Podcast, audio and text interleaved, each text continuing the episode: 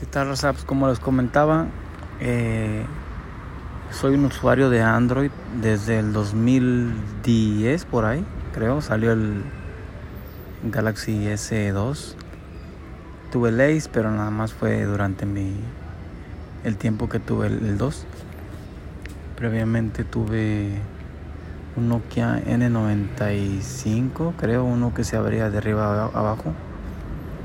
También un Nokia N8 que para mí fue el mejor teléfono que tuve en cuanto a cámara porque ese tenía un flash de xenón como las cámaras, esas cámaras que vendían de bolsillo. Eh, ¿Qué otro?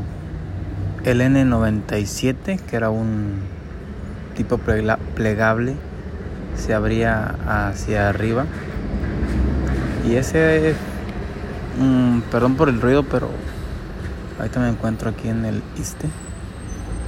Y pues dije, vamos a grabar un poco. Eh, se abría como si fuera una, una laptop. Hacia arriba tenía teclado QWERTY completo. Muy buen teléfono, pero como era Symbian, pues si alguno tuvo uno, sabe que esos eran teléfonos muy lentos, muy, muy lentos, muy engorrosos de usar. En ese teléfono fue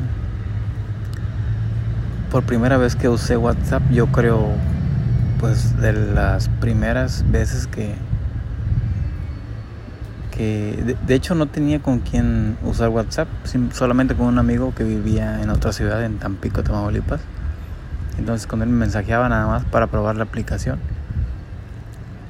Y teléfonos previos, no recuerdo. Empecé con un Motorola que tenía forma como el cuerpo de una mujer.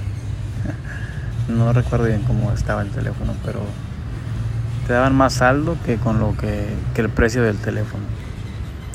Eh, recuerdo también ese teléfono en el N97 de Nokia. Había una aplicación muy buena, creo que se llamaba Fing, era un logotipo verde. En esa tenías tu chat eh, un chat normal como WhatsApp, pero eh, tenía una peculiaridad que era que tú abres el chat y podías abrir tu cámara, entonces te daba el chat y al lado te abre una camarita chiquita, entonces tú podías platicar con la persona, eh, tipo, en ese entonces tipo Messenger, que podías activar la cámara. Eh, me voy a tener que retirar raza, pero pues más adelante sigo, voy a ver si puedo darle continuidad. ¿Sale? Bueno, ahí nos vemos. estoy grabando directamente desde el teléfono. Ya veré qué tal la calidad.